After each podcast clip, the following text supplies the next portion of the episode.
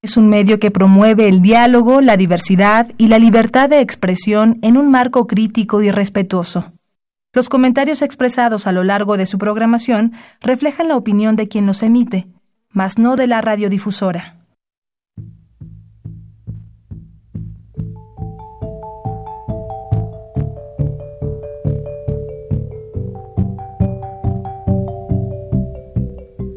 Radio Universidad Nacional y la Facultad de Economía presentan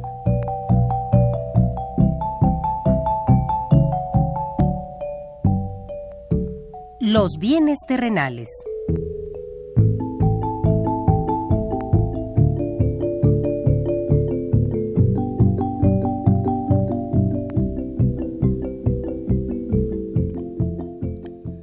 Bienvenidos a este espacio radiofónico de la Facultad de Economía de la UNAM.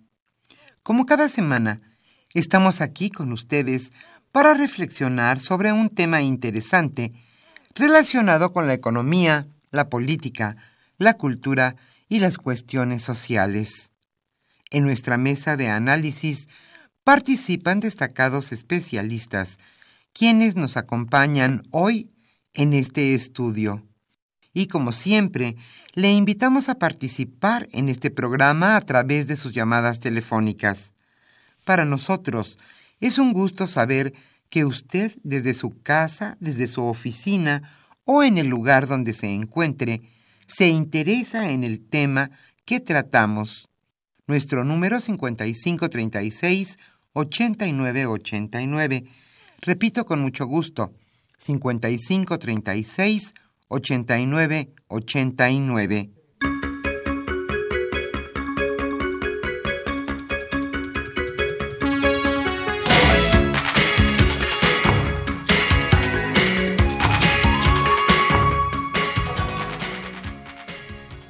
Como siempre es un gusto estar con ustedes en este subprograma Los bienes terrenales.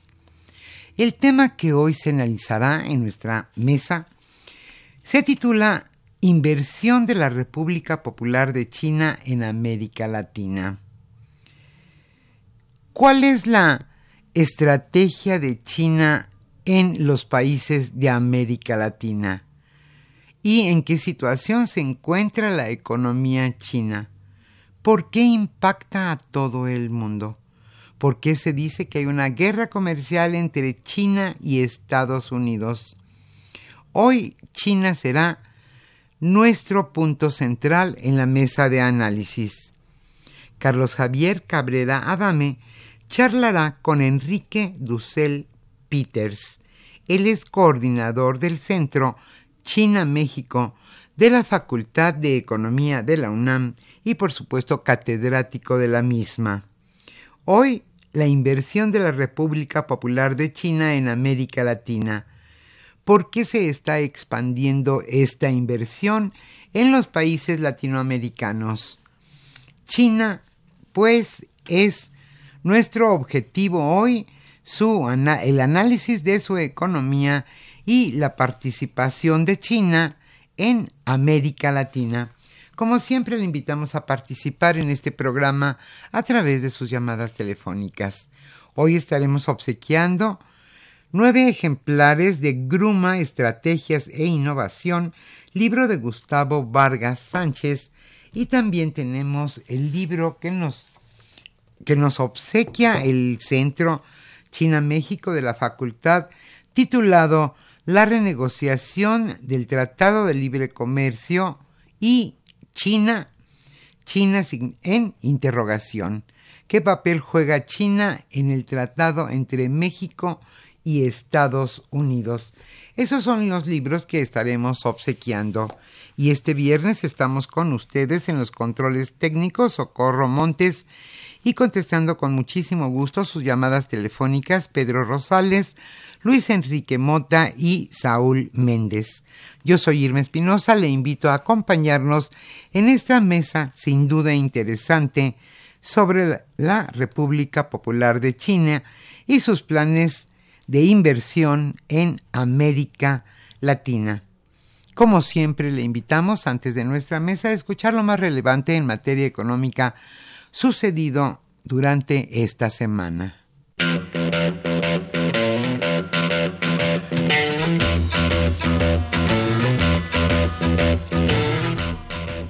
La economía durante la semana.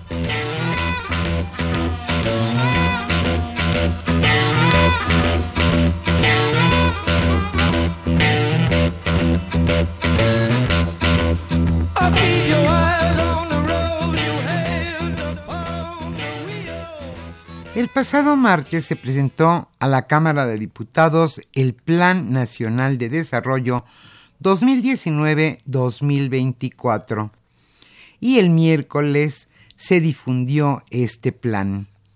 El Plan Nacional de Desarrollo contempla un crecimiento de 6% de la economía en el año 2024 y en promedio se estima que el crecimiento económico del país sea de 4% durante este sexenio. Según el plan, esas tasas de crecimiento se lograrán a través de mejorar la inversión en infraestructura, la inversión privada y finanzas públicas sanas principalmente.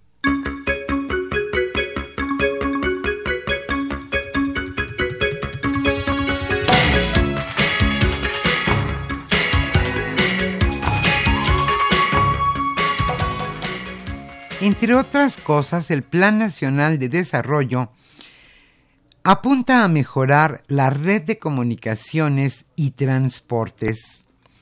El gobierno federal busca mecanismos efectivos que permitan evaluar la viabilidad y oportunidad de los proyectos de infraestructura, además de que generará 239.647 empleos formales en este, en este sector para llegar al final del sexenio a 2.053.000 nuevos empleos.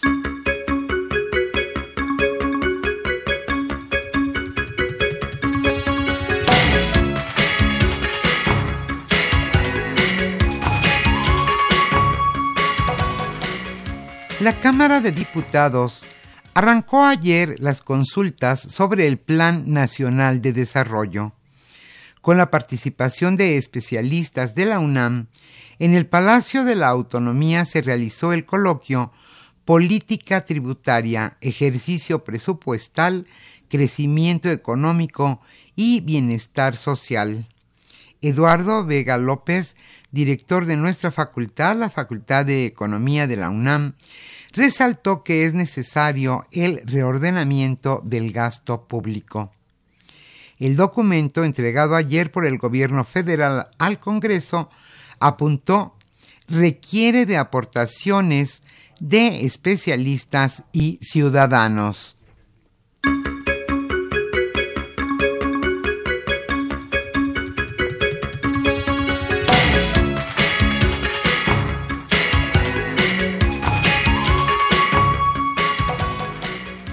En esta reunión sobre el Plan Nacional de Desarrollo también participó el rector de la UNAM. Enrique Graue, rector de nuestra Casa de Estudios, celebró que la UNAM abone al enriquecimiento del Plan Nacional de Desarrollo, pues dijo que es la intención abatir los índices de desigualdad en el país, lo que es prioritario.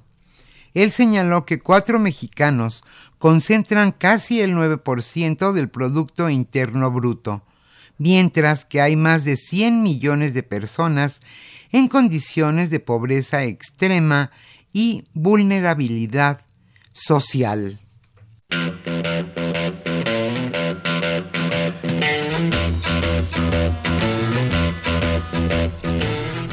El tema de hoy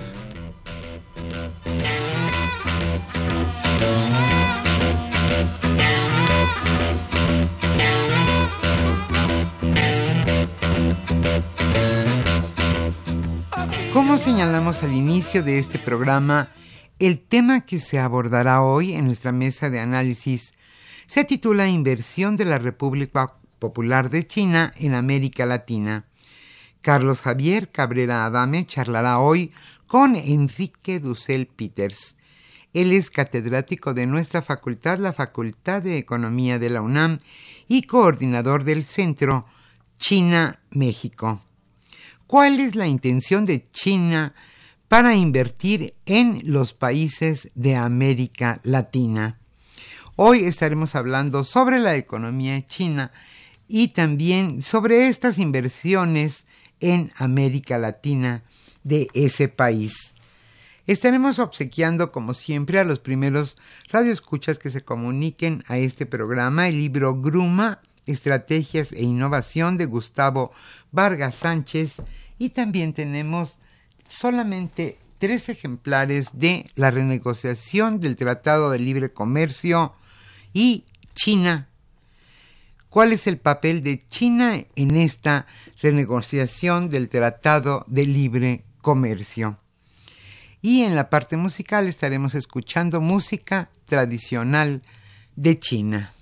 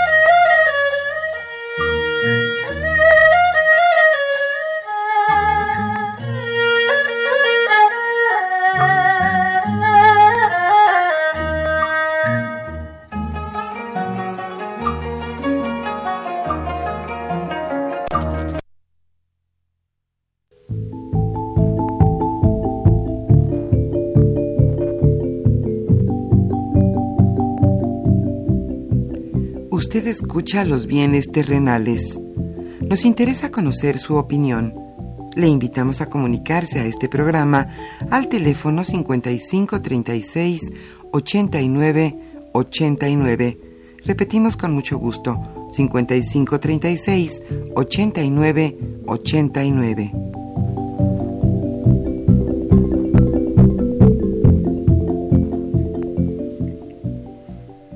Muy buenas tardes, estimados redescuchas de los bienes terrenales. Bienvenidos a una emisión más de este programa que con mucho gusto lleva a ustedes la Facultad de Economía y Radio Universidad Nacional Autónoma de México. Eh, como ya se comentó en la parte introductoria a esta emisión, eh, vamos a comentar hoy eh, pues la relación eh, México-China desde la perspectiva de las inversiones chinas en México, en América Latina, también teniendo en perspectiva el intercambio comercial que es muy importante entre China y México.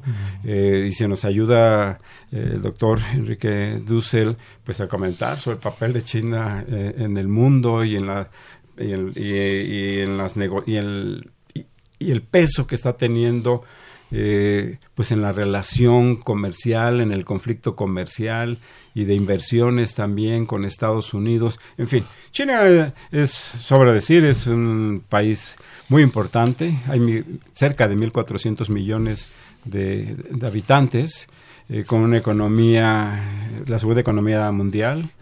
Este, con tasas de crecimiento muy elevadas, aunque han venido descendiendo en los últimos años después de la crisis de 2008-2009, pero sin embargo son tasas de crecimiento muy importantes y hay una relación muy intensa de México con, e, con ese país y de ese país, como ya dije, también con América Latina. Eh, el doctor Enrique Dussel, Peter es profesor de la Facultad de Economía, eh, coordina la red académica de América Latina y el Caribe sobre China y coordina un informe que se llama Monitor ¿Estoy bien? Sí. Y el Centro de Estudios China-México de la propia Facultad de Economía, que es uno de los centros eh, que desde hace mayor número de años ha estado haciendo seguimiento de, este país y de su economía y de sus relaciones con México. Muy bienvenido, Enrique. Si nos quieres hacer favor de hacer una introducción a e, esta temática. Sí, claro. Muchas gracias de nuevo por la invitación. Muy honrado, muy contento, muy entusiasmado. Eh, y bueno, yo, yo ojalá y que algunos de los radioescuchas se entusiasmen eh, en, eh, en fin, en comprometerse con este tema de la República Popular China, que es un tema fantástico desde una perspectiva eh, histórica, cultural, artística y por supuesto también socioeconómica y política, entre otras perspectivas. ¿no? Eh, en el Sechimex, como bien decía, Centro de Estudios China-México de la Facultad de Economía de la UNAM, venimos ya casi hace 20 años trabajando sobre el tema eh, y bueno, hoy en día yo te diría, China es un tema crecientemente en boga, un tema sexy, uno diría que aparece todos los días en periódicos, en revistas, etcétera, pero uno de los grandes retos es cómo comprender a este monstruo, a este país, a este continente, como decías, de casi 1.400 millones de habitantes, ¿no? Nosotros ahí en el Sechimex y en la red, entre otros conceptos que hemos tratado de desarrollar para, como punto de entrada, yo te diría, a China eh, y considerando las características de China, que son históricamente, políticamente, económicamente diferentes a muchos otros países. Dos conceptos son bien interesantes, me parece. Uno es el de la omnipresencia del sector público en China. Es decir, en 2019, para tener una idea, el sector público en China tiene la propiedad sobre casi el 50% del Producto Interno Bruto. Ojo, el sector público es la suma del gobierno central, municipios, ciudades y provincias. Y lo que es muy diferente al resto del mundo y de América Latina y México es que estas partes del sector público compiten entre sí. Entonces uno termina eh, con autos que funcionan y no con autos con Frankensteins de siete llantas, ¿no? Eh, como conocemos en la historia industrial y económica eh, de, América Latina. Un concepto. Y el segundo concepto interesante es el de, de que históricas relaciones bilaterales, le hace la relación México-Estados Unidos, o Guatemala-El Salvador, eh, o Estados Unidos con Japón, con el dramático ascenso en los últimos 20 años de China en todos estos ámbitos señalados, también económicos, se ven profundamente trastocados y entonces el concepto de nuevas relaciones triangulares es fundamental. Es decir, la relación Estados Unidos-México se ve profundamente trastocada con el ascenso de China, pero también la relación entre Guatemala y El Salvador y entre Argentina y Brasil, ¿no? de nuevo, muy obvio, muy evidente en, temas de comercio, de inversión, políticos, pero incluso culturales. Todos estos procesos de integración eh, de América Latina en los últimos 60 años se han visto eh, desintegrados, muchos de ellos, ante el ascenso de China.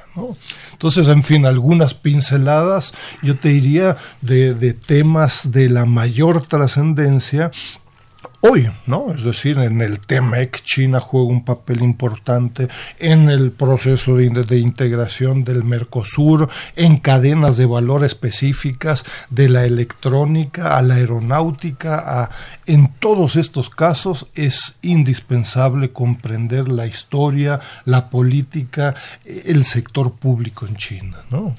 Enrique, eh, es basta, es amplia la, relación de China con, la región latinoamericana, para centrarnos en, este campo.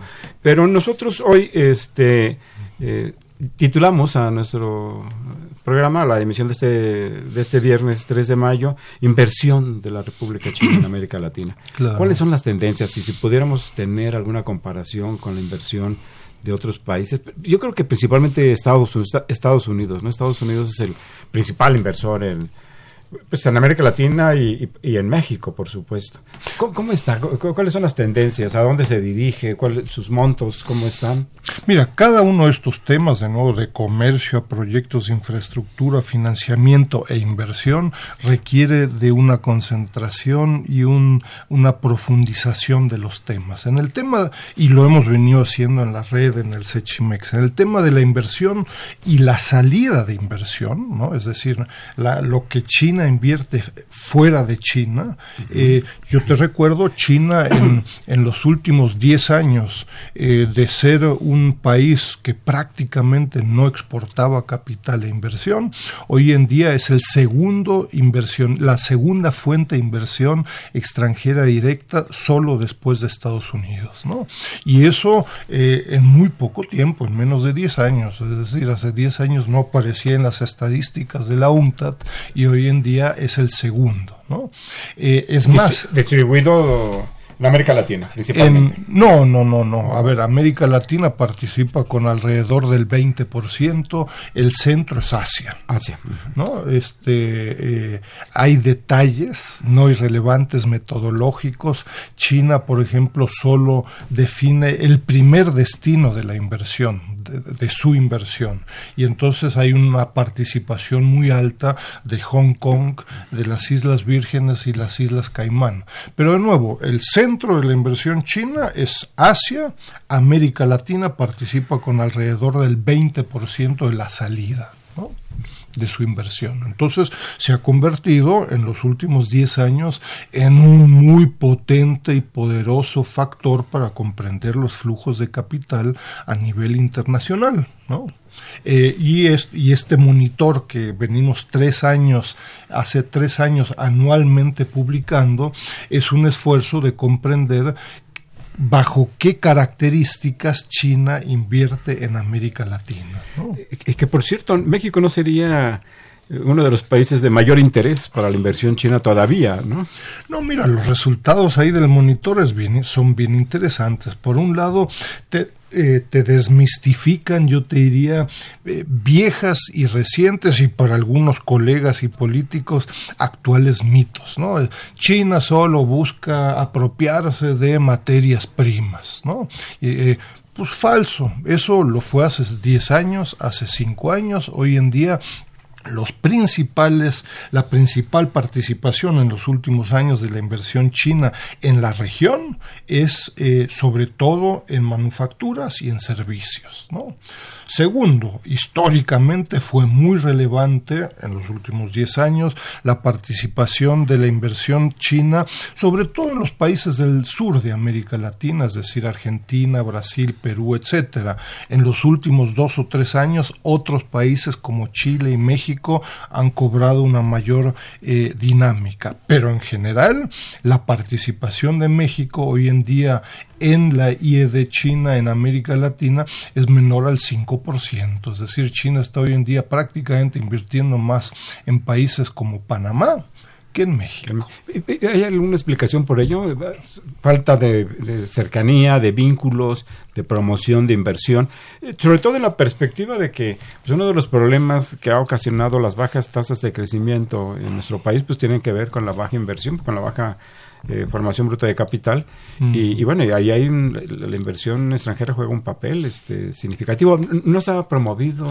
Mira, ¿cómo ves tú esa situación? Hemos venido trabajando sobre el tema hace más de cinco años en el Sechimex y en la red, y es un tema de enorme relevancia. Tenemos publicaciones, pues, estudios de caso de Huawei, de ZTE, de Hutchinson Ports, de cantidad de empresas, además de, tema, de, publicaciones, eh, yo te diría, por sector por cadenas, eh, etcétera, ¿no?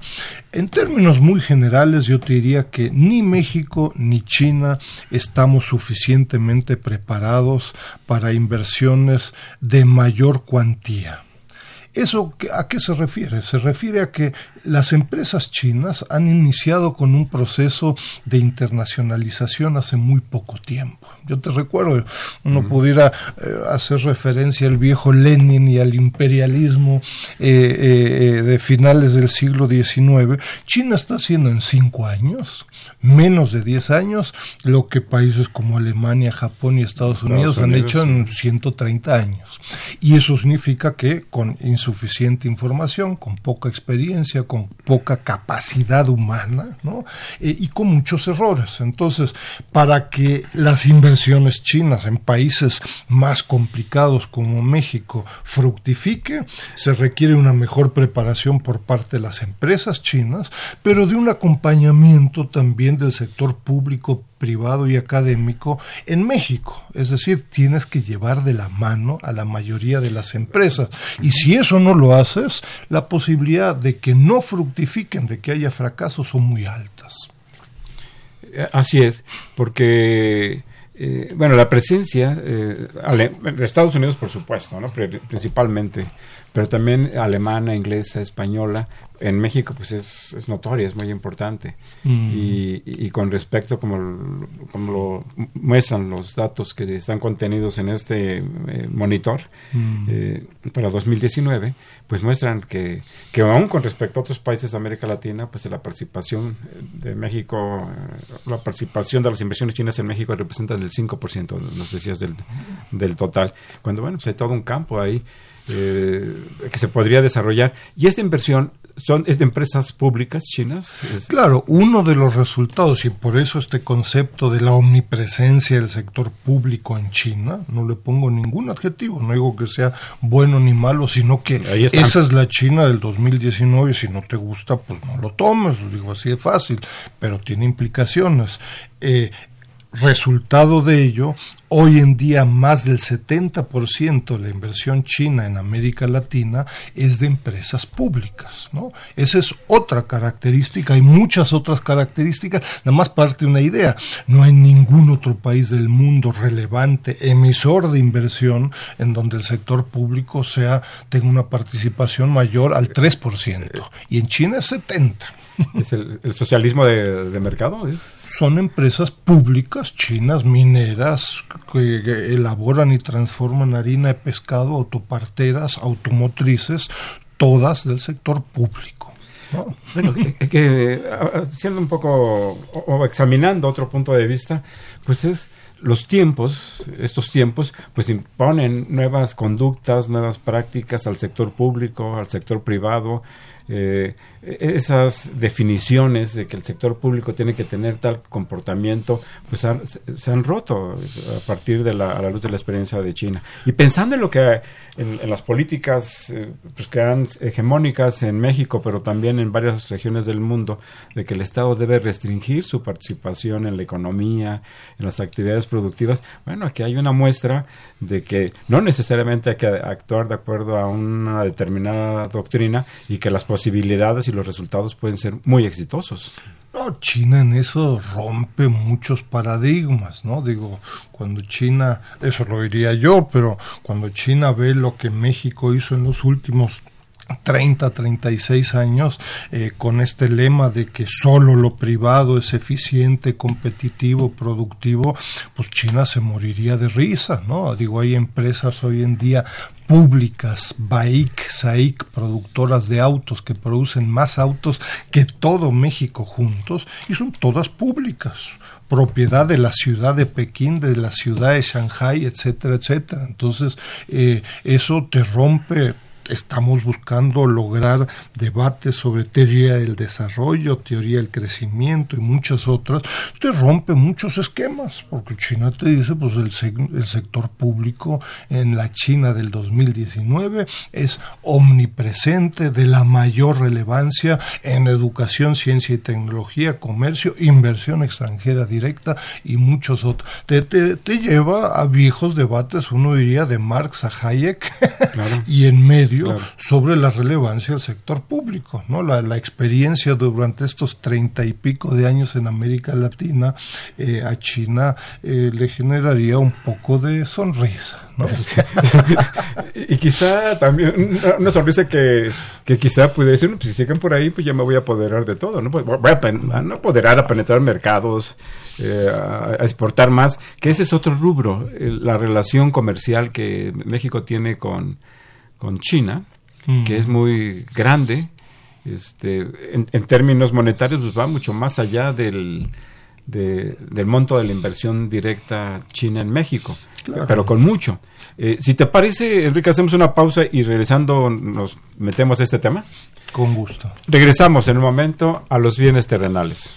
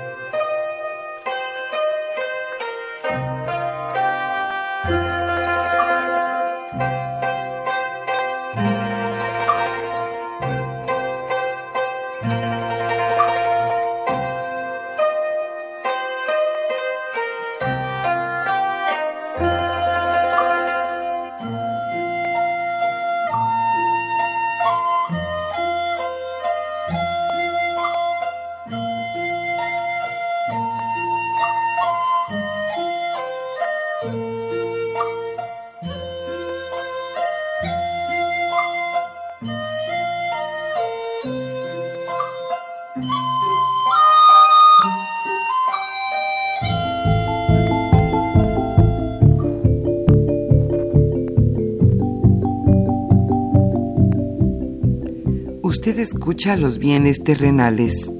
Nos interesa conocer su opinión. Le invitamos a comunicarse a este programa al teléfono 5536 89 89. Repetimos con mucho gusto, 5536 89 89.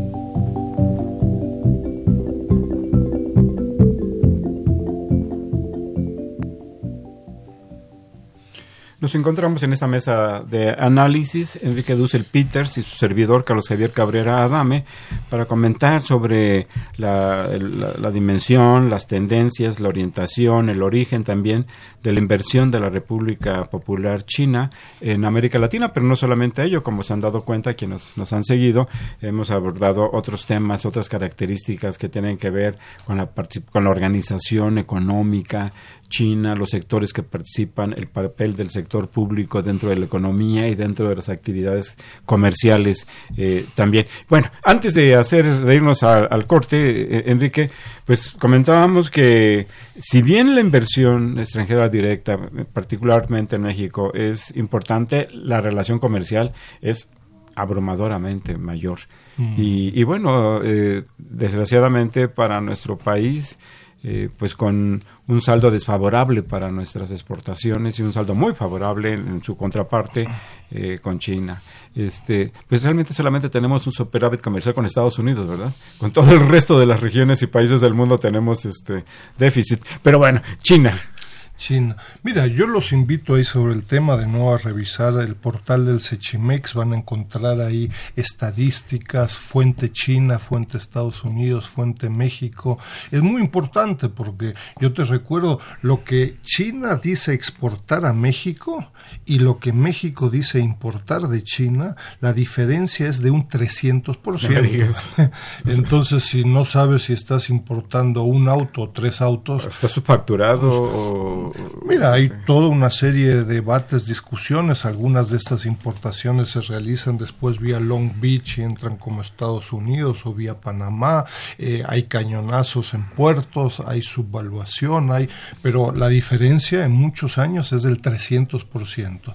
Si partimos estrictamente las estadísticas mexicanas, en el 2018 el comercio bilateral fue de casi 80 mil millones de dólares, con el detalle de que la relación importación-exportación fue de 11 a 1, es decir, importamos 11 unidades, 11 dólares y exportamos un dólar, ¿no?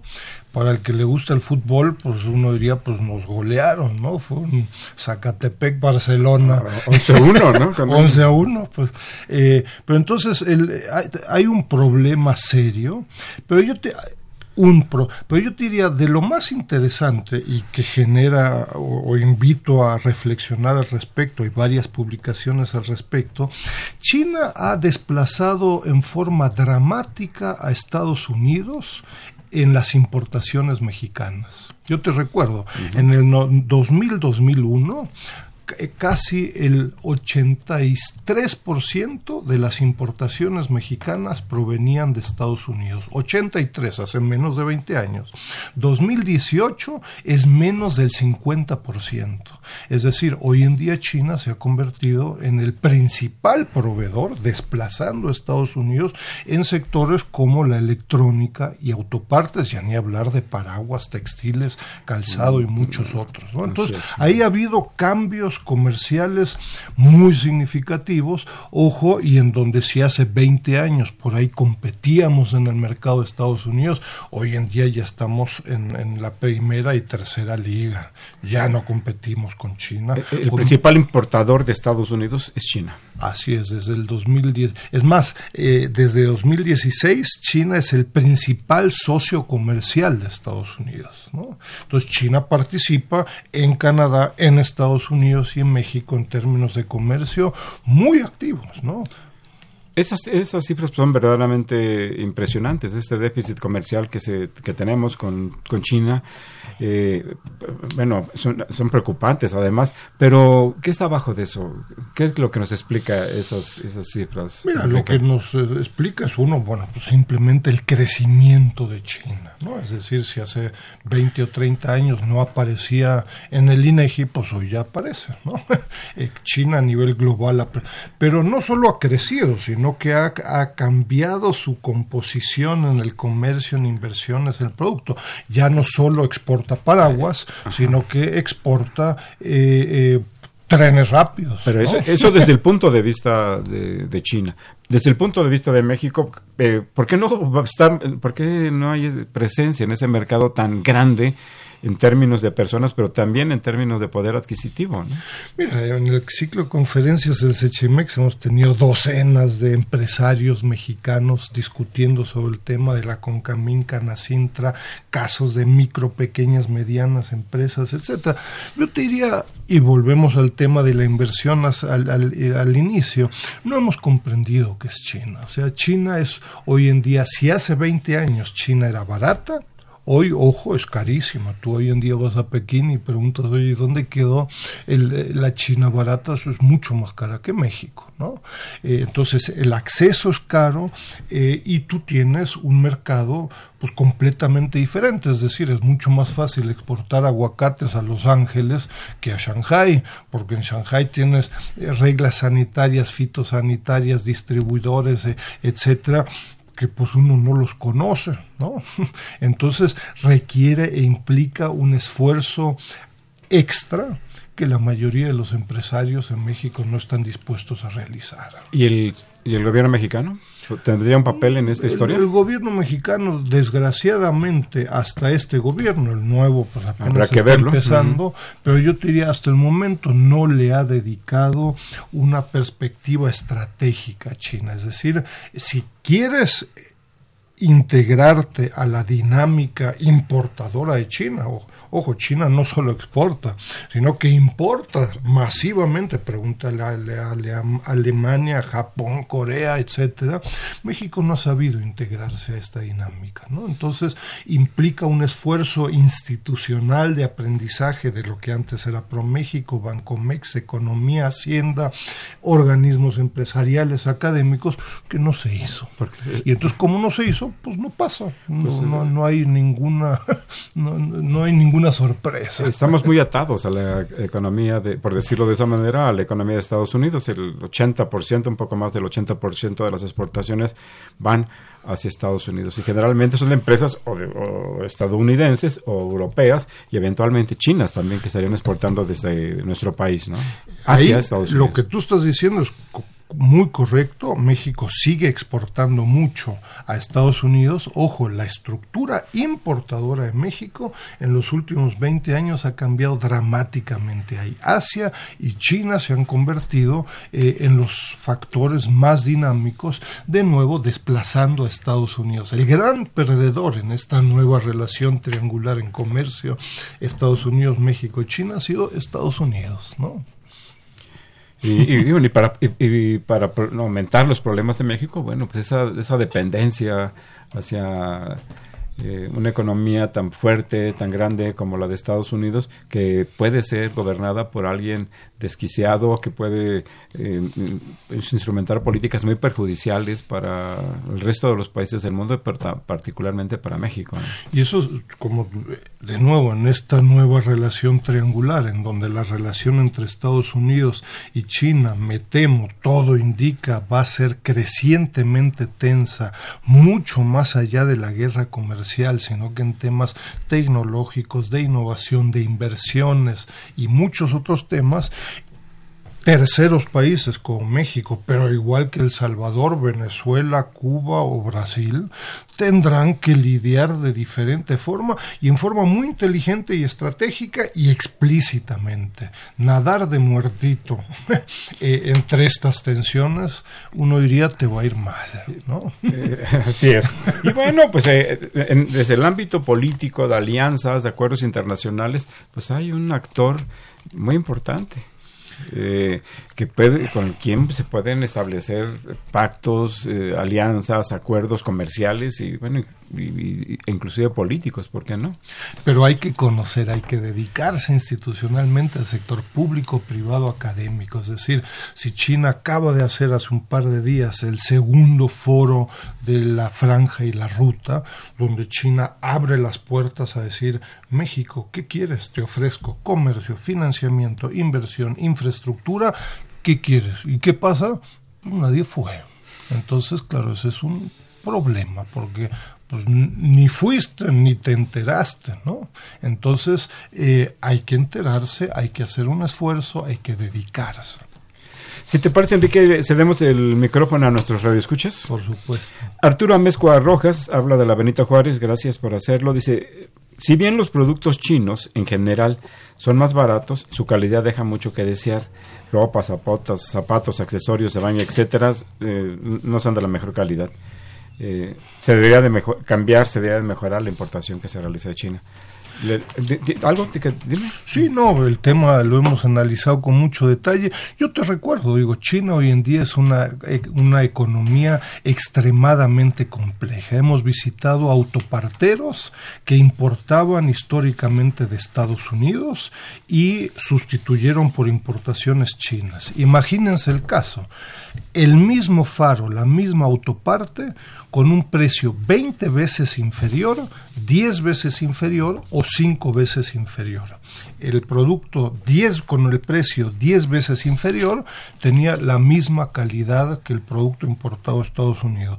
¿Qué hicieron los importadores? Pues se fueron por el que era 20 veces más barato y que tenía una calidad inferior. En muchos de los casos, desgraciadamente, me temo que los importadores mexicanos están yendo simplemente por lo más barato y le están echando la culpa a los productos chinos. Es como los autos FAO que vinieron acá en México. Ojo, ojo, FAO produce eh, docenas, si no es que cientos de modelos. ¿Qué fue lo que se importó? El más baratito. Ojo, hay otros 199 modelos. Entonces, creo que más que la producción china tiene que ver con el importador mexicano. ¿Qué, quiere importar? ¿Qué, quiere, ofrecer al mercado nacional? Que quiere tener unas tasas de ganancia espectaculares y pues sí, pues la batería que te compras por 5 pesos en el metro, pues te dura 3 minutos. Ojo, hay buenas baterías que te duran mucho más.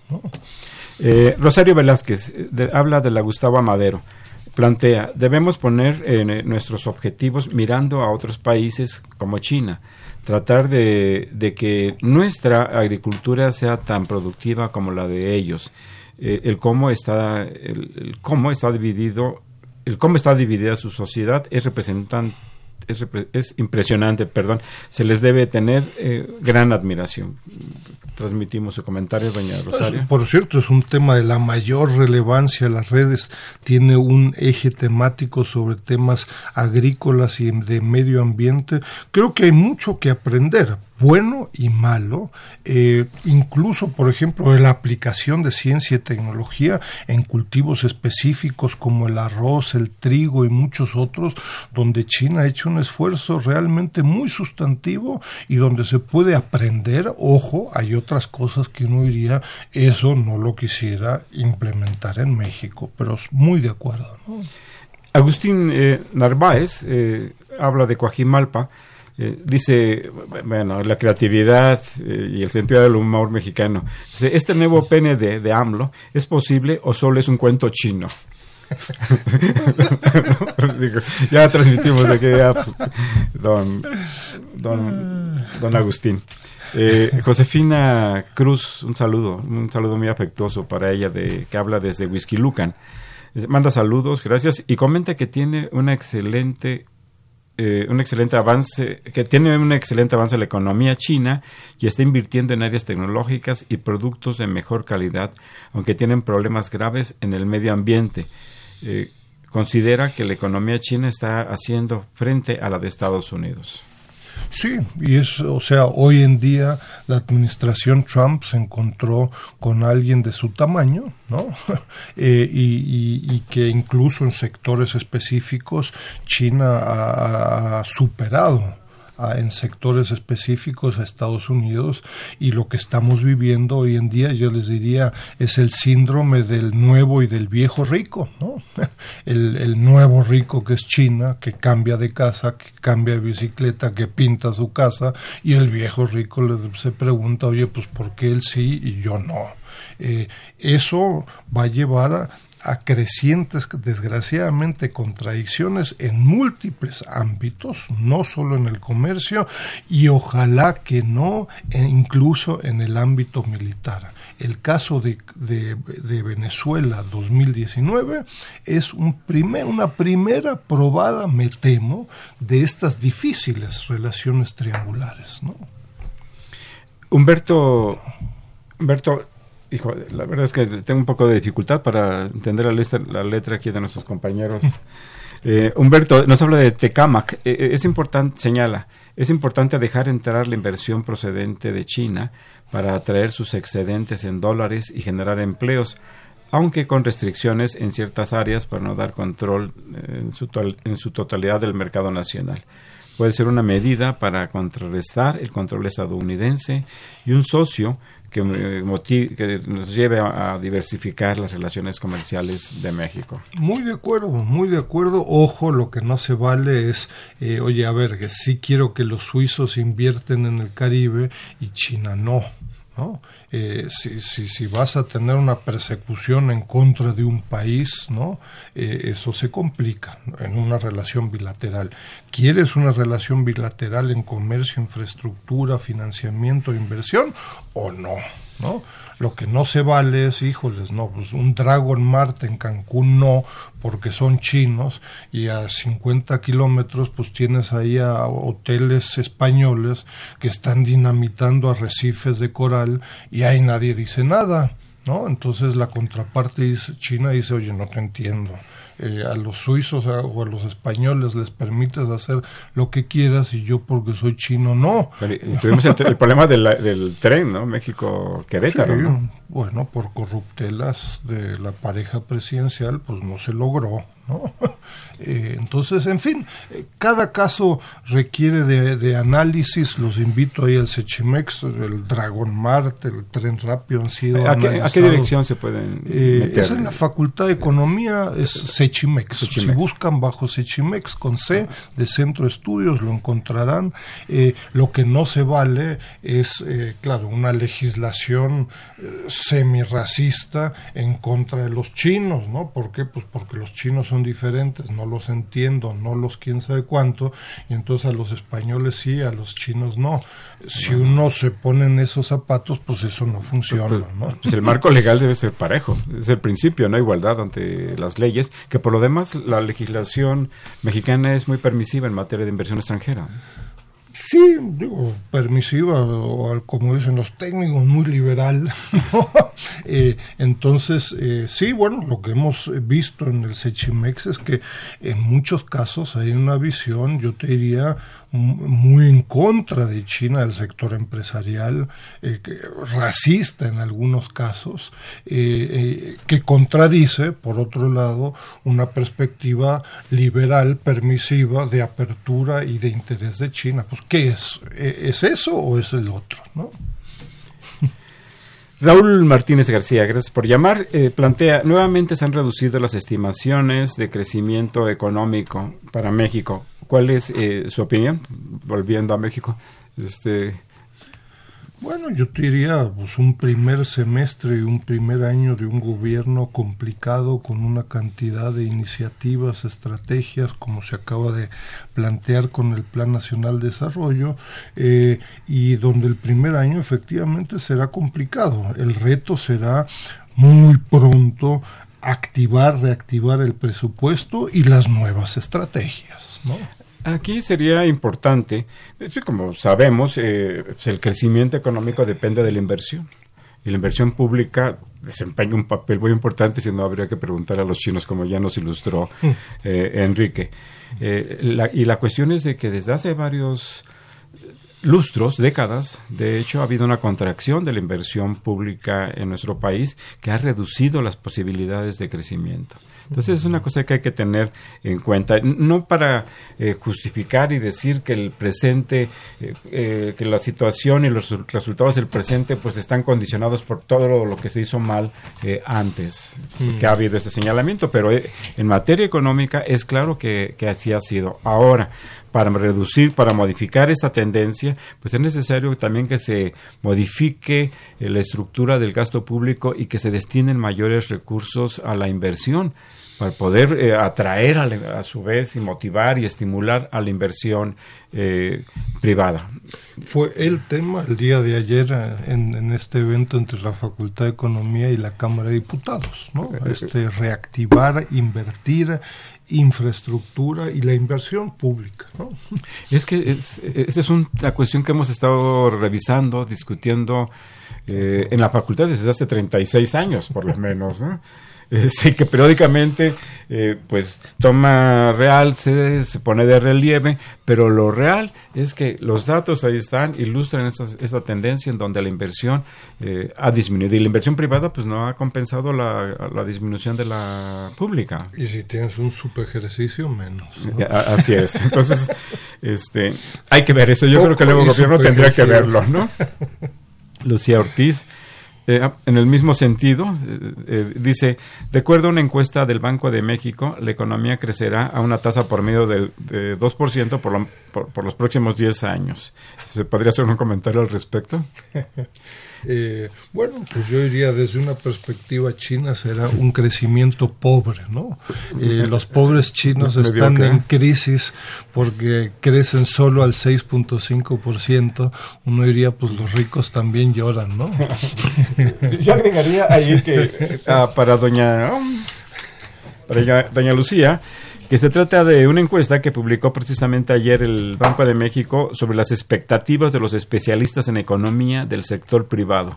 Es una encuesta que se levanta eh, mensualmente y se publica también eh, mensualmente, como su nombre lo indica, pues principalmente son consultores privados y analistas de la, de la banca de la banca privada también del país. Y, y habría que precisar ahí que este dato de pronóstico para los próximos 10 años es un pronóstico que se presenta ya desde hace varios años. Y desde que se eh, presentó este pronóstico, este rubro de pronósticos para los próximos 10 años, la perspectiva es de 2% para la economía mexicana. No es algo reciente, no es algo que se esté eh, estimando a partir de los, de los últimos meses. Y eh, esto no es consuelo para nadie. ¿no? Yo creo que en todo caso lo que nos ayuda es a poner sobre la mesa y a poner en la discusión cuáles son los factores que están determinando esta perspectiva de tan bajo crecimiento para el país. y actuar y actuar sobre sobre ellos. Este... Y con ello el reto para lograr en 5 o 6 años un crecimiento del 6% y promedio este sexenio del 4%, se requiere de eh, cambios cualitativos mayúsculos. ¿no? Así es. Eh, eh, simplemente para tener claridad sobre los retos, ¿no? Así es, habría que, actuar. O sea, con lo mismo y seguir con la misma estructura eh, hacendaria de gasto, eh, difícilmente. se, obtendrán otros resultados. ¿no? Se requieren cambios muy sustantivos. Y, y, y, sí es posible alcanzar tasas de crecimiento eh, más elevado, pero es necesario cambiar los medios, los instrumentos, la estructura de los recursos que permiten impulsar el crecimiento. ojalá, ojalá que se pueda hacer. Javier Guerra de la Benito Juárez pregunta, ¿Qué tan depredadora es la inversión china eh, en otros países? Mira, invito de nuevo los trabajos que ya hemos realizado. Yo te diría con toda la invitación y con toda la provocación, es tan depredadora como los respectivos países lo permitan. Es decir, China ha invertido en Japón en la compra de laboratorios de investigación y desarrollo en Tokio de la IBM y se comporta y paga los salarios más altos del mundo y ha hecho desastres en México, en Ecuador, en África. Nuestra experiencia lo que nos refleja es que depende de la contraparte y lo que le permita. Eh, León David, eh, de la Venustiano Carranza, felicita a la mesa, gracias. Eh, dice, si uno quiere exportar productos mexicanos a China, ¿cuál es el proceso que se debe seguir?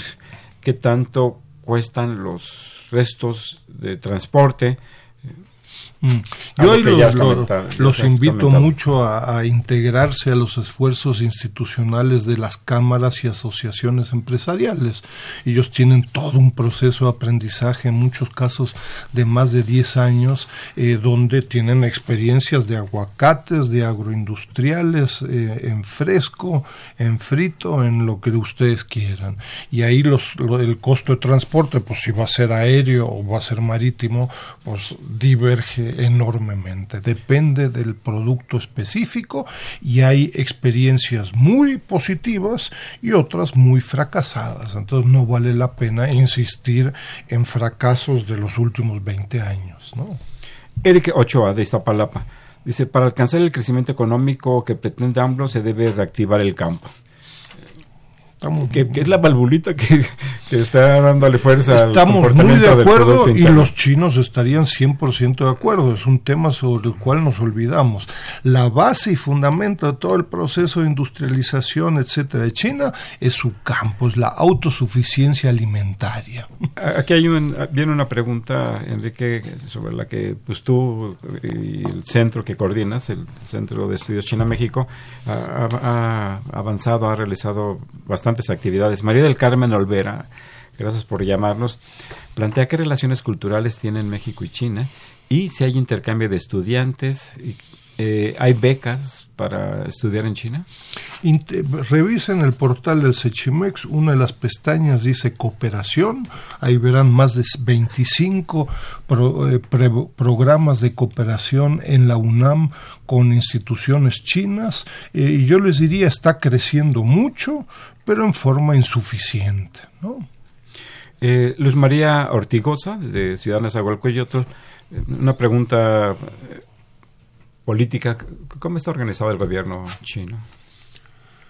Mira, hay expertos, ahí el embajador Eugenio Anguiano Roja ha trabajado mucho sobre el tema, pero yo te diría, hoy en día China tiene un sistema político unipartidista, es decir, el liderazgo de esta omnipresencia del sector público en China es el Partido Comunista Chino. ¿no? Punto. Debajo de eso hay, hay legislativo, eh, hay ejecutivos, hay ministerios, hay, pero las decisiones más importantes, relevantes en la República Popular China hoy en día la toma el Partido Comunista Chino que tiene 90 millones de miembros. ¿no? Eh, es una combinación entre economía de mercado y y un gobierno centralista. un sector público, como iniciaba con esta omnipresencia, que compite entre sí. Eso te da resultados eh, que desconocemos en América Hace más competitiva la, economía, entre otras cosas. Ojo, puede ser muy perversa en muchos casos. En el tema del medio ambiente y muchos otros, el medio ambiente es secundario.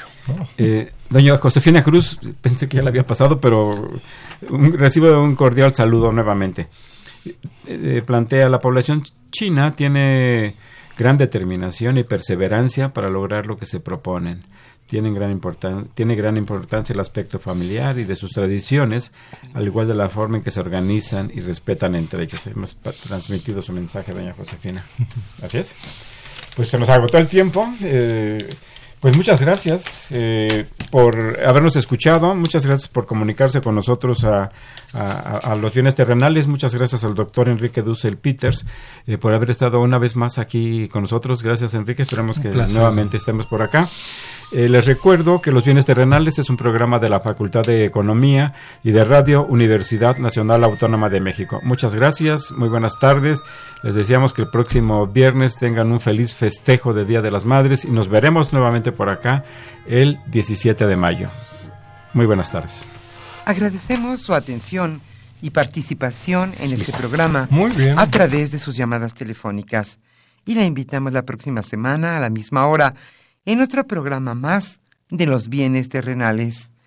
La coordinación general fue de Carlos Javier Cabrera Adame, la coordinación académica de Aníbal Gutiérrez, Roberto Cabral, Alejandro Pérez Pascual, Rubén Antonio Miguel y Leonardo Lomelí Vanegas. En los controles técnicos, nuestro compañero Humberto Sánchez Castrejón y en la voz y producción su amiga Irma Espinosa, quien se despide de ustedes y le desea un agradable fin de semana.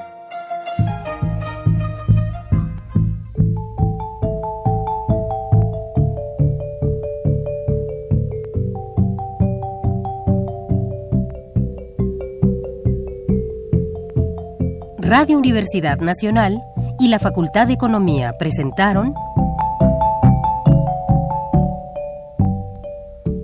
Los bienes terrenales.